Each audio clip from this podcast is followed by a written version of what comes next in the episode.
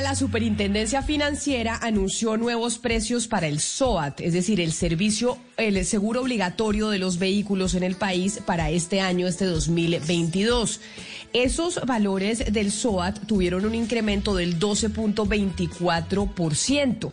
Y muchos oyentes nos han escrito al 301-764-4108, pues pidiéndonos que averigüemos y que les demos algún tipo de explicación de por qué razón se da ese incremento del 12.24%, incluso por encima del aumento del, salario mínimo y que cómo se calcula. Por esa razón eh, quisimos llamar a José Stalin Rojas, él es profesor y director del Observatorio de Logística y Movilidad del Centro de Investigaciones para el Desarrollo de la Universidad Nacional de Colombia. Profesor Rojas, bienvenido. Gracias por acompañarnos y por estar con nosotros hoy aquí en Mañanas Blue. Eh, muchas gracias, Camila. Feliz año a usted y a los miembros de la mesa de Mañanas Blue. Encantado de Profesor Rojas, a muchos oyentes que tienen que pagar el SOAT, el seguro obligatorio, porque tienen un vehículo, pues les parece que el incremento del 12.24% es un poco alto, sobre todo cuando está por encima de inflación, por encima de salario mínimo. ¿Por qué razón se subió ese monto, el, el precio del seguro? Bueno, el SOAT se calcula tomando como referencia tres partes. Hay que entender primero que hay un sistema de seguridad social en el país que garantiza que quienes, eh, quienes tengan un accidente de tránsito, conductores, peatones o afectados, se les pueda atender. Ese sistema de seguridad tiene una especie de canasta, una especie como de fondo, eh, donde va un dinero y ese dinero es el que se destina para la atención inmediata y ese, ese es lo que se llama el SOAT. Ese SOAT depende de la cantidad de accidentes en este caso del año 2020, no se tomó en cuenta lo de la pandemia, los pagos por gastos médicos e indemnización y también la cantidad del el parque automotor asegurado. Desafortunadamente, esos tres factores, eh, el número de accidentes, los pagos por gastos de médicos e indemnizaciones y la cantidad de parque automotor subieron. Eh, es decir, no hemos bajado en siniestralidad. Los gastos, por ejemplo, médicos por indemnización subieron 23.7%, el número de accidentes subió 2.4% y el parque automotor asegurado pasó de 8.1 millones a 8.7. Todo eso, esos tres factores, a partir de unas fórmulas, deben de llenar esa canasta para garantizar la atención de la accidentalidad. Eso, digamos, es la explicación como técnica de por qué Pero entonces, profesor, si lo entiendo bien, el SOAT sube de acuerdo al número de vehículos que hayan en las calles y el número de vehículos en las calles aumentó. Y como todos esos vehículos tienen que tener seguro obligatorio, pues entonces hay muchos más vehículos que se tienen que cubrir. Dos, subieron los accidentes. Hubo más accidentes el año pasado y por esa razón eso también hace que el costo del SOAT sea más alto. Y tres, no le entendí la tercera. ¿La tercera es cuál? Ah, los gastos médicos e indemnizaciones que se pagaron subieron 23.7%. Ese es el tercer factor. Y es uno de los que más subió. Pero esos gastos subieron por cuenta de que hubo mayor accidentalidad. Exactamente, y, por, digamos, porque la, la sí, exactamente, mayor accidentalidad y eso lo calcula justamente los aseguradores.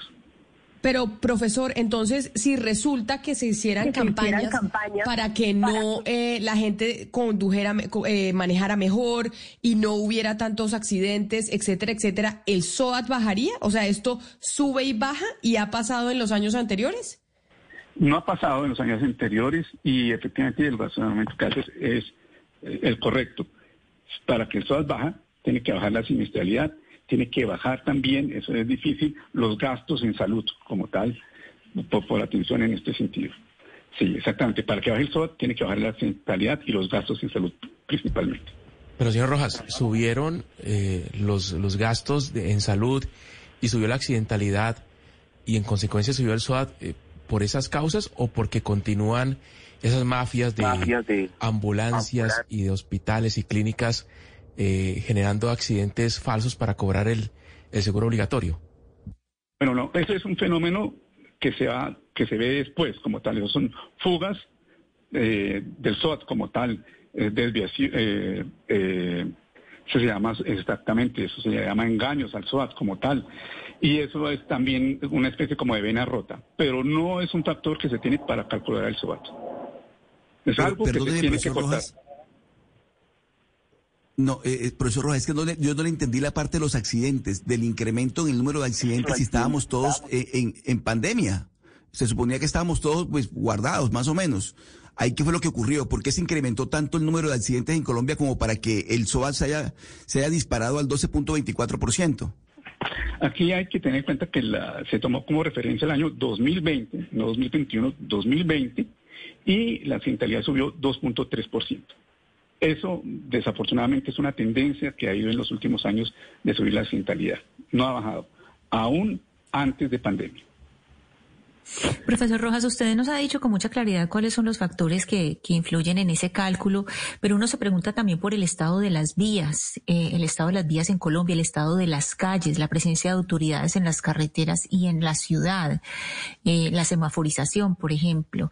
En este tipo de cálculos nunca, o en este tipo de, pues de, de, cálculos, sí, de, lo que se hace para hacer esta, este, este cobro del SOAT, no se tiene en cuenta eh, cómo, cómo son las calles donde estamos manejando, las carreteras donde estamos manejando. Eh, claro que sí, llamo la Agencia Nacional de Seguridad Vial, hace campañas justamente para disminuir ese factor de la cantidad de siniestralidad en el país.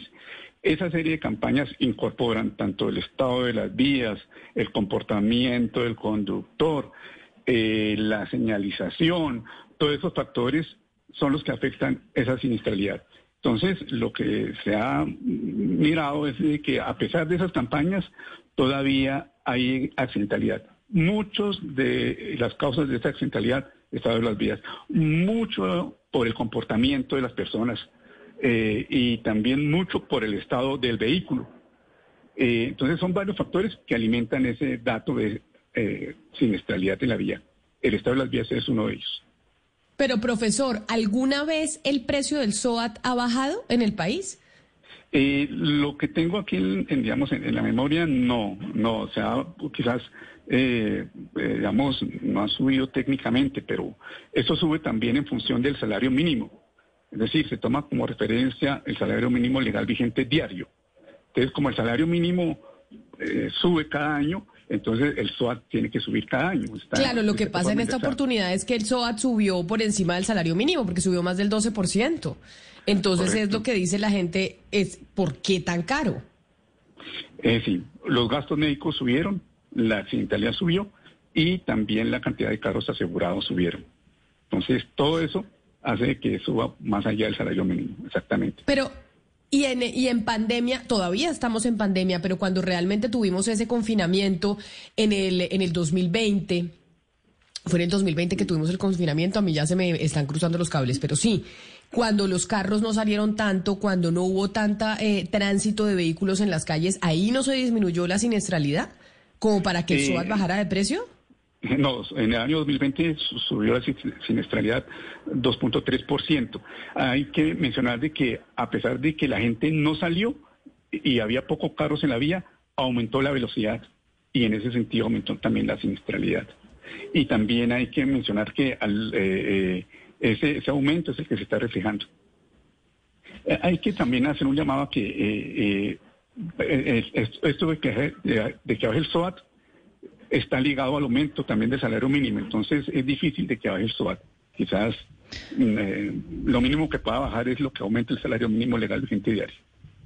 Profesor, entonces lo que yo le entiendo es que en este momento el valor del SOAT, sin contar eh, este incremento que recién se anuncia, es un servicio que cuesta muy poco comparado especialmente al costo de lo que implica eh, asegurar a todas las personas que tienen el SOAT y lo que cuesta reparar todos los daños que se, se reclaman ah, por las personas que tienen el SOAT.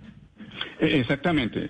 Digamos que eh, las personas, nosotros los que conducimos eh, desde moto hasta tractomulas, debemos estar conscientes que esta es una contribución y que en el caso que suframos un accidente, ese accidente puede ir hasta la muerte. o sea, puede haber accidentes y la muerte como tal, pero en, los accidentes hay toda una gama, desde que uno se rompa una mano hasta que quede pues paralítico. Eso lo tiene que cubrir el SOAT. Y esos gastos, por ejemplo, los gastos en salud son altísimos.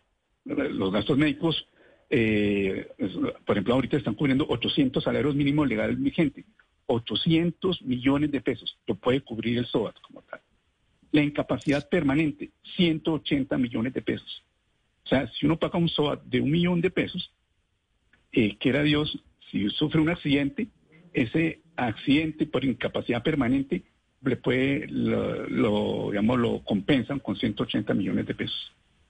Entonces, lo que se paga con el SOAT es algo que se tiene que pagar y que era Dios que no se utilice, pero cuando se utilice, de seguro va a ser mucho más de lo que uno paga por el SOAT.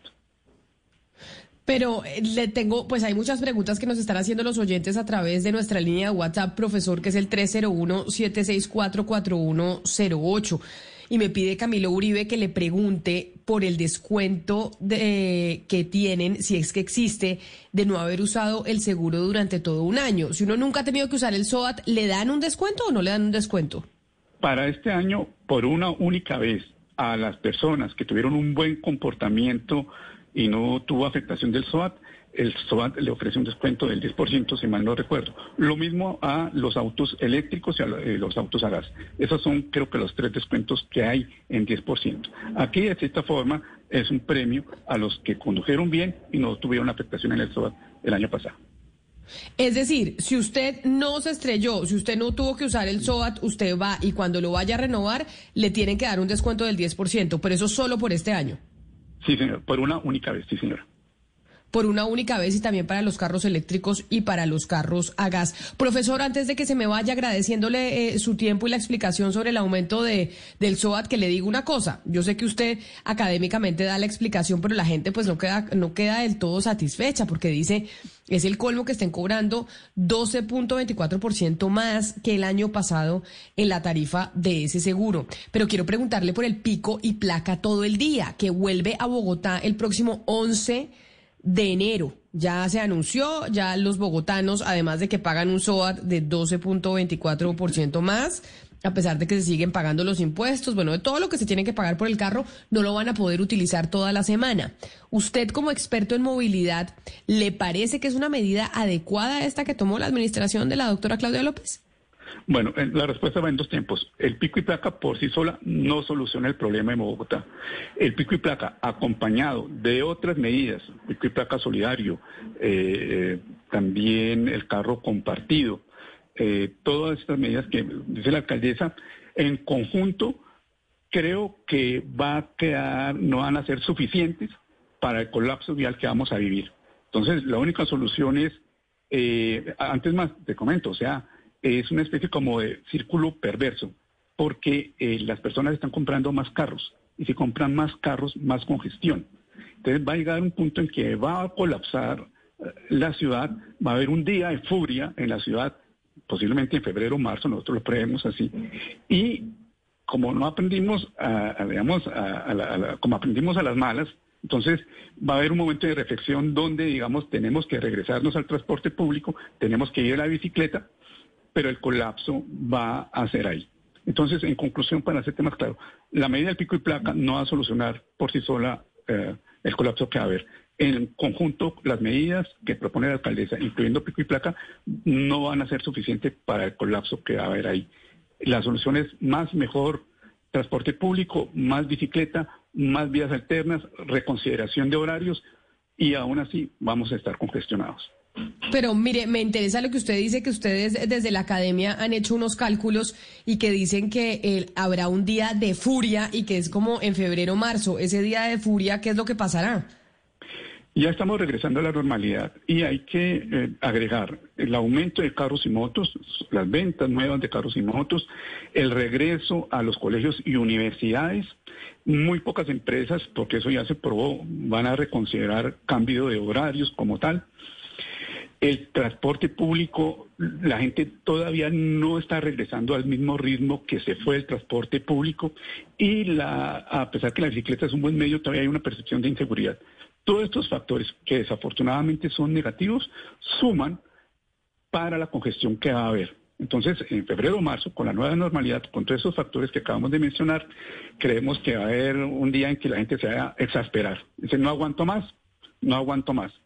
Hay que recordar que dos o tres conductores del SITP renunciaron en pleno uso de su oficio. Conducir estresa.